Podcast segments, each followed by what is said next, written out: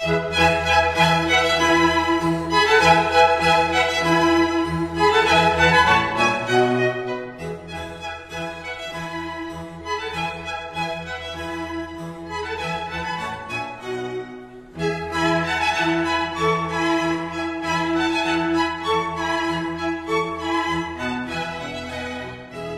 爱的听众朋友们，大家中午好！欢迎大家在每周五的中午收听我们的古典音乐百科。我是易婷，我是子毅。应我们上一期对大家的承诺，在接下来的节目中，我们将为大家专题介绍古典音乐。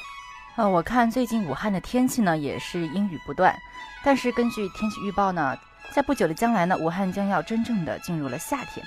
那么在这个春夏交接之际，我们古典音乐百科啊，也会为大家介绍一些跟春天有关的古典乐。那接下来就正式进入我们今天的春天专题。首先呢，为大家介绍的第一首曲子是维瓦尔第的小提琴协奏曲《四季之春》。我们现在听到的《四季之春》E 大调的第一乐章呢，是以回旋曲形式写成的，其主要主题华丽而洒脱，具有欢快的春天气息。开曲即展开轻松愉悦的旋律，使人顿时联想到春天的葱绿和生机。描写的是春光重返大地，小鸟欢愉的歌唱，森林枝叶随风婆娑，呢喃私语。突然，电光乍闪，春雷惊蛰，万物苏醒。这一乐章是整部四季中最为著名的乐段。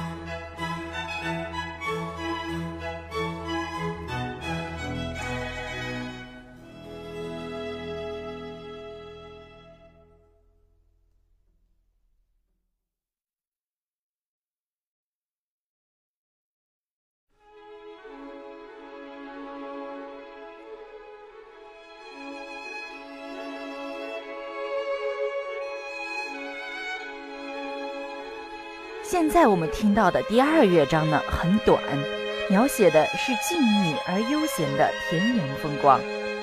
在鲜花盛开的草地上，在簌簌作响的草丛中，牧羊人在歇息，忠实的牧羊狗躺在一旁。是春雷过后，雨过天晴，小鸟又唱起了动人的歌曲。牧羊人和他忠实的小狗，在鲜花丛生的牧场上。悠闲小憩的恬静景致。乐章开始是小提琴声部以很弱的音量奏出的附点节奏音型，以及中提琴那有点唐突的，仿佛是牧羊狗的吠叫声的切分音型。在这个背景上，独奏小提琴以优美而恬静的旋律，牧歌般的唱了起来。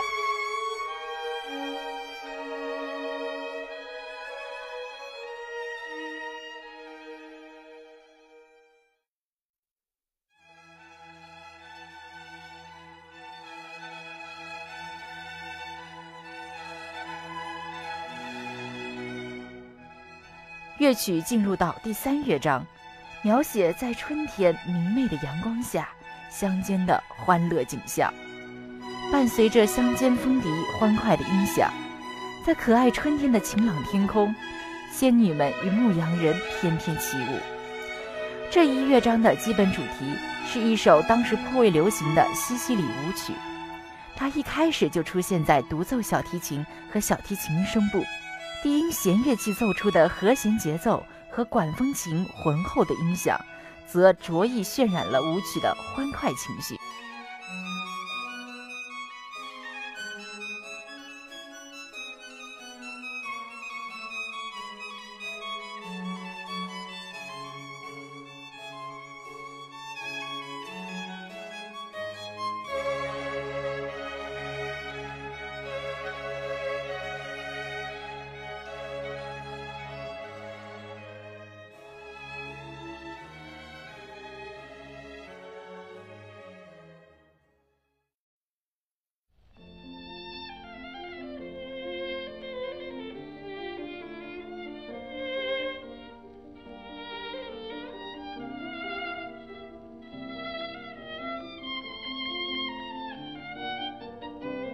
接下来大家听到的这首是贝多芬的 F 大调第五小提琴奏鸣曲《春天》。《春天奏鸣曲》创作于1810年，乐曲共有四个乐章。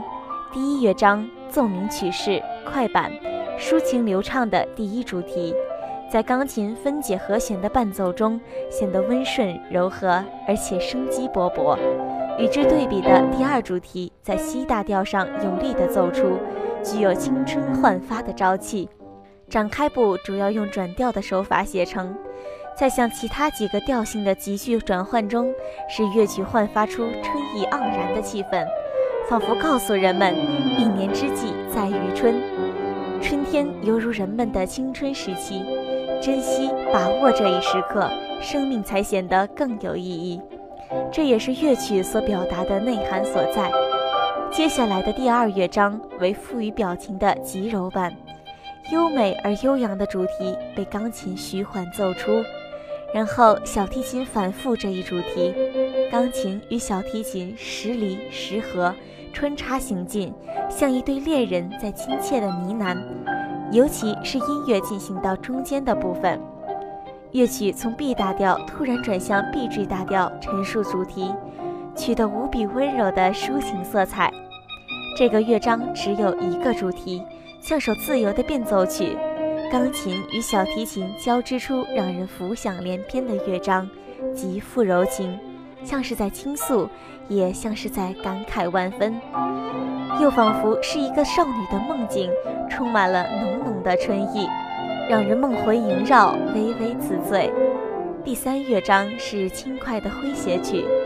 用副三部曲式写成，首先由钢琴奏出活泼跳跃的主题，小提琴重复，然后两件乐器又同时奏出，轻快顿挫的节奏充满活力，并散发出孩童般的天真。第四乐章是回旋曲，主题欢快而又乐观，轻松而又流畅，在 F 大调上共出现了四次。它决定了该乐章的基本情绪，中间还穿插着两个次要主题作为对比补充，两件乐器一张一弛，前后呼应，使乐曲散发出迷人的春光，令人心旷神怡。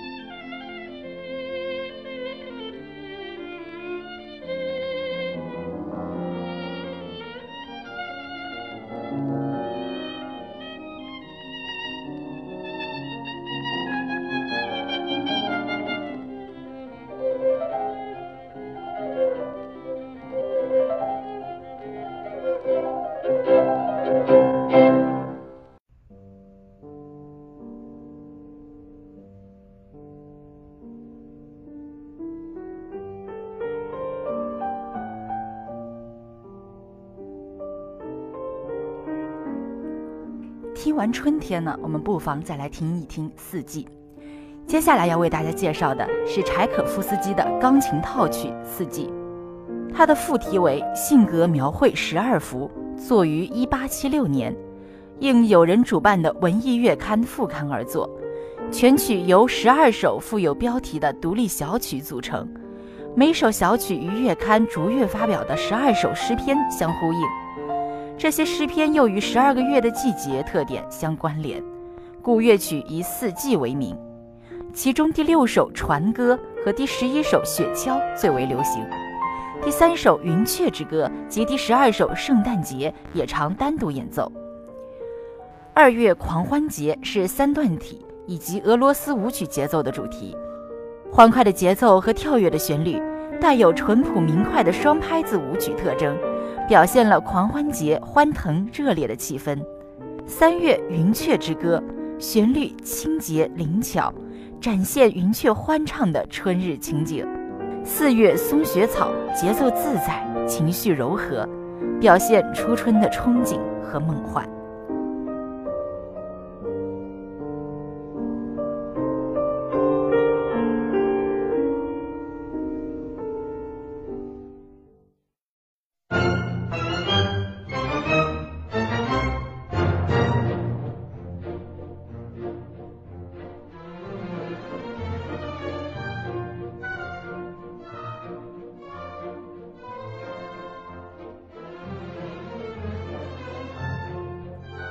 最后为大家介绍的这首是小约翰斯特劳斯的《春之声》圆舞曲。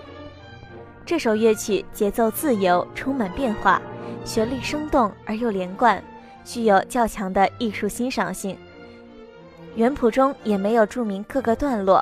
另外，此曲还带有回旋曲的特征，它有一个多次再现、贯穿全曲的回旋曲主题 A。主题在简短热情的引子之后呈现出来，华丽敏捷的旋律如春天的气息扑面而来，洋溢着青春的活力。其他几个圆舞曲娓娓动听，充满生机，全曲具有相当高的艺术性，雅俗共赏，经久不衰。曲中生动地描绘了大地回春、冰雪消融、一派生机的景象。宛如一幅色彩浓重的油画，永远保留住了大自然美丽的春色。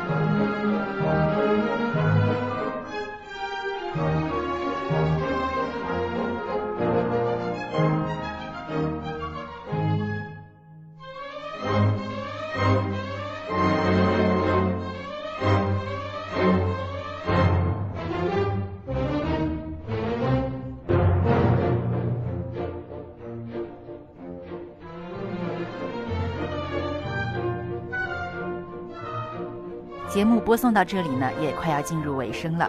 虽然呢，武汉的春天马上就要过去了，但是夏天就快要来了。所以呢，请大家期待我们下期的古典音乐百科，将为大家介绍夏日主题的古典音乐。